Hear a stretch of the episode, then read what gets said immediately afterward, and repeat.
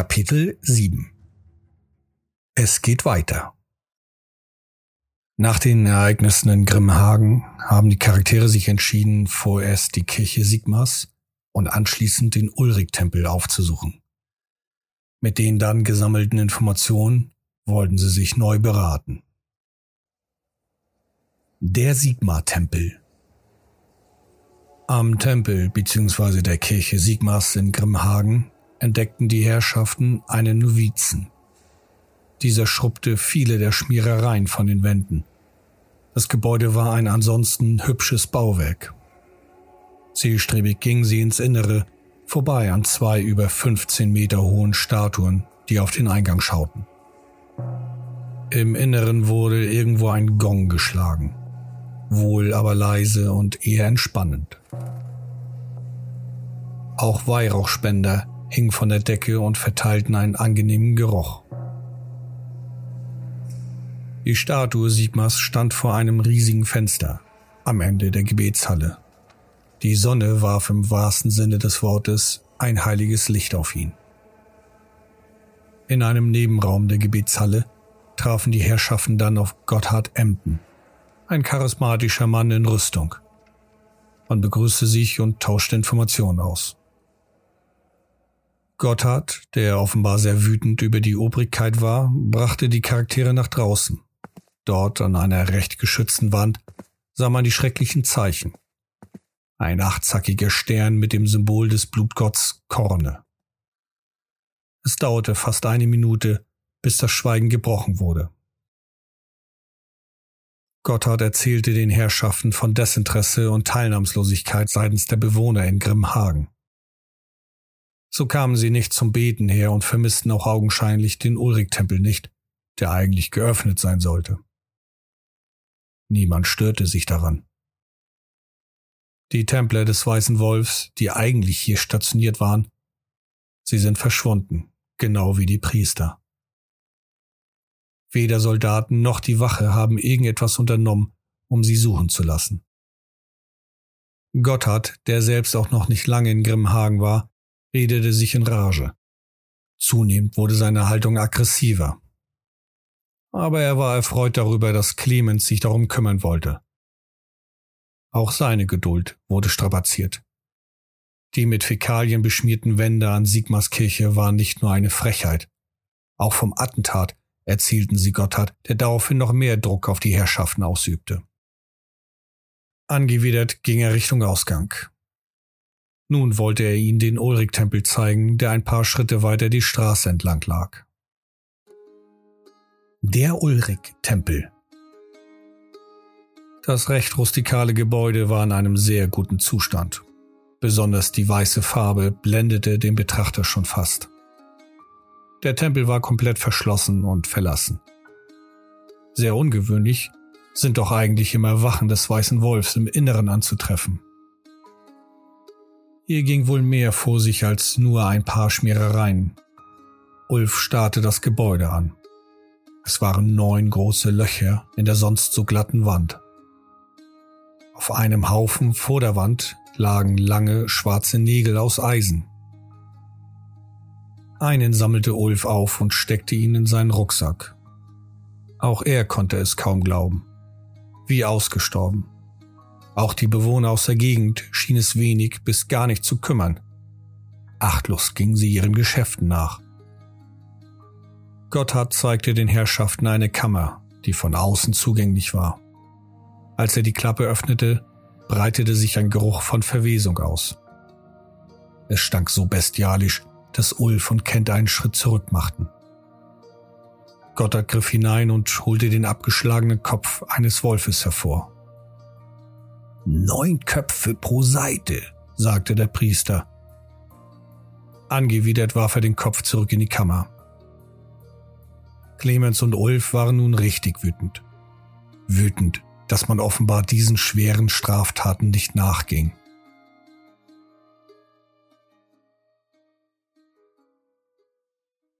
Die Gasse.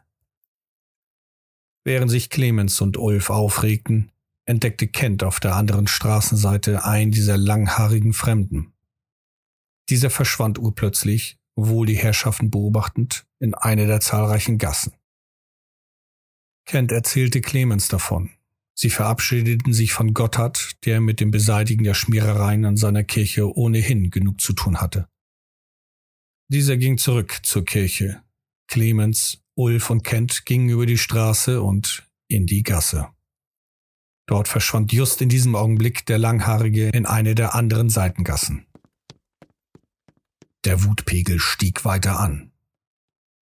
Zwar hatte man mit Albert Hofer einen Namen, doch wollten die Herrschaften erst einmal hier in der Stadt tätig werden. Clemens sah auf seinen Siegelring. Er schlug Kent und Ulf vor, sich zur Kaserne zu begeben, um dort Hilfe anzufordern. Den Langhaarigen jetzt zu verfolgen wäre unter Umständen Selbstmord. Zu dritt, und das wussten sie, konnten sie gegen die Menge nichts ausrichten. Also gingen sie, sehr zügig, zur Kaserne. Ulf jammerte, dass er hungrig sei. Dies stieß auf wenig Mitgefühl. Clemens schmiedete bereits seinen Plan. Vorerst aber war die Angst da, dass die Soldaten ähnlich eh passiv seien wie die Bevölkerung. Die Kaserne. Weiße und blaue Farben überall. Das Kasernengelände innerhalb der Stadt war weitläufig. Viele kleine Gebäude waren hier errichtet worden. Eines davon stach aber optisch hervor. Ein aus massivem Stein bestehendes Bauwerk. Vor dem Gebäude stand eine Spende aus Nullen. Eine Kanone. Überall saßen Soldaten, schärften ihre Waffen oder unterhielten sich mit Einwohnern. Hier schien die Welt in Ordnung. Die Soldaten schienen auch einen guten Kontakt zur Bevölkerung zu haben Clemens und Ulf entdeckten einen älteren Herrn, den sie aufgrund seines Dienstgrades als Hauptmann identifizierten. Zu ihm gingen sie auch sofort. Kent sah sich draußen um.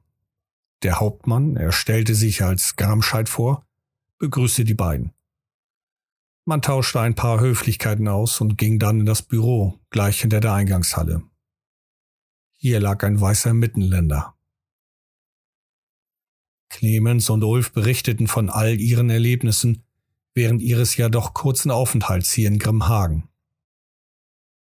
Der Hauptmann verstand das, wollte auch helfen, doch waren ihm die Hände gebunden. Nun flippte Clemens fast aus. Wütend fragte er, wer denn dafür verantwortlich sei, dass hier nichts mehr geschieht. Der Hauptmann erwähnte mehrfach den Bürgermeister und warf mit einigen Paragraphen um sich. Dann platzte Clemens endgültig der Kragen. Er wies den Hauptmann darauf hin, dass dies sich nun ändern werde. Mit Siegel, Unterschrift und einem kleinen Text versehen, hebelte er die Befehlsgewalt des Bürgermeisters aus und übertrug diese auf sich selbst. Alles aber wohl begründet und im Namen des rechten Glaubens. Das erfreute den Hauptmann, der ebenfalls nichts für die langhaarigen Fremden übrig hatte sorgten sie doch für Unmut unter der Bevölkerung. Clemens wollte nun antworten. Der Plan sah vor, dass die Soldaten in einer Durchsuchungsaktion in der Stadt so viele der Fremden herholen, wie es eben geht. Hauptmann Gramscheid gefiel das. Er rief Leutnant Raimund herein, der sich gerade draußen mit Ken Strasser unterhielt. Nun ging alles recht schnell, Befehle wurden herumgebrüllt und eine merkwürdige Hektik machte sich breit. Merkwürdig, weil sich die Soldaten offenbar über ihren neuen Befehlshaber freuten. Es dauerte nicht lange, da standen Dutzende von ihnen auf dem Hof. In der Mitte stand Leutnant Raimund. Er hielt eine kurze Rede zur Lage und peitschte die Stimmung seiner Mannen an. Dann, als die Männer abmarschbereit waren, übergab der Leutnant das Wort an den Hexenjäger.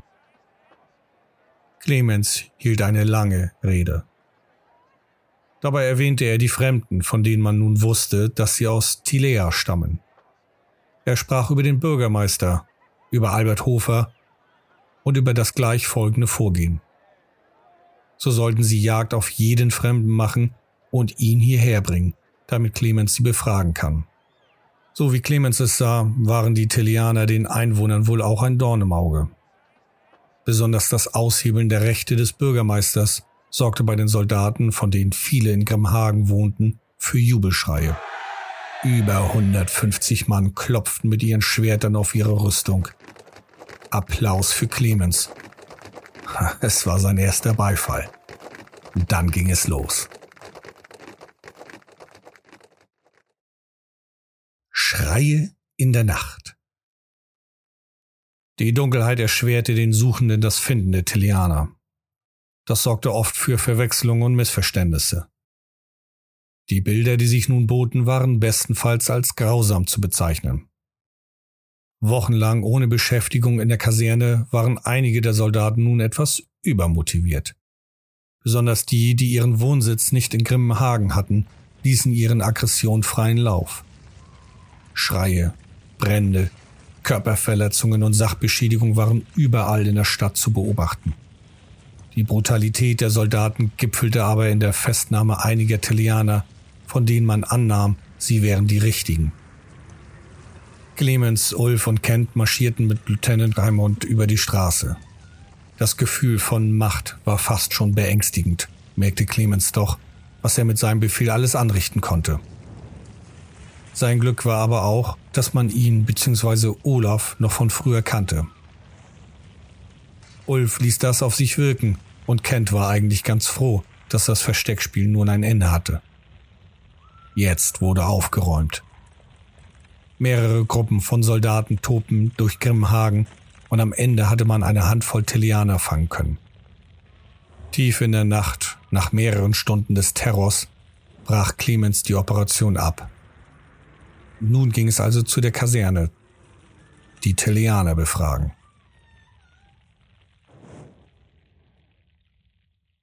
Das Verhör. Sieben Teleaner, denen man nachweisen konnte, dass sie mit Albert Hofer in Verbindung stehen, saßen nun in separaten Zimmern und warteten darauf, verhört zu werden.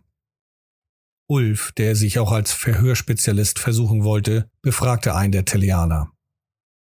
Dieser spuckte ihn an. Das war Grund genug, ihn zu verprügeln. Ulf schlug ihn mit getragenem Panzerhandschuh mehrfach ins Gesicht. Der Kiefer und die Nase brachen, Zähne lösten sich und Blut tropfte auf den schönen Kirschholzboden. Clemens befragte, ganz wie ihn Olaf es gezeigt hatte, die Teleaner nach Albert Hofer und ob sie für die Schmierereien verantwortlich seien. Sie waren alle geständig, auch wenn sie mit den abgetrennten Köpfen der Wölfe angeblich nichts zu schaffen haben wollten. Kent beobachtete das Schauspiel. Dann wurde es wieder unruhig. Ulf hatte beim Aufheben des Telianers dessen Hemd zerrissen. Auf dem Rücken waren ziemlich frische Tätowierungen zu sehen. Diese sahen aus wie eine Zauberformel, geschrieben in einer unbekannten Sprache. Ulf zog den jammernden Telianer in den Raum, wo Clemens einen anderen verhörte. Man beriet sich. Niemand, selbst die Telianer, wussten nicht, was das zu bedeuten hatte.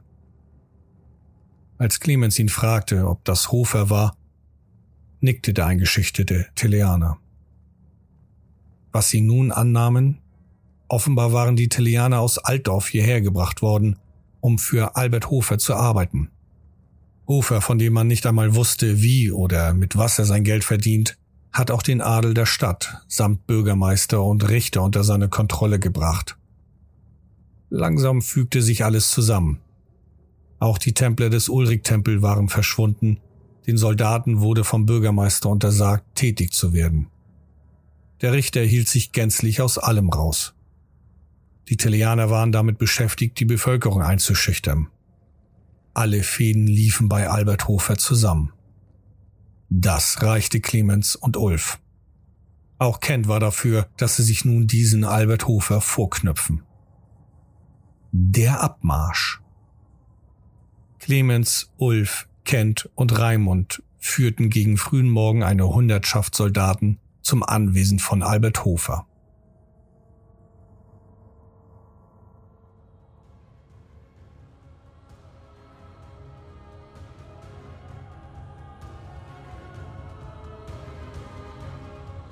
Du hörtest Die Herrschaften. Ein Spielbericht aus dem Warhammer Fantasy Rollenspiel Universum. Text Björn Bornhöft.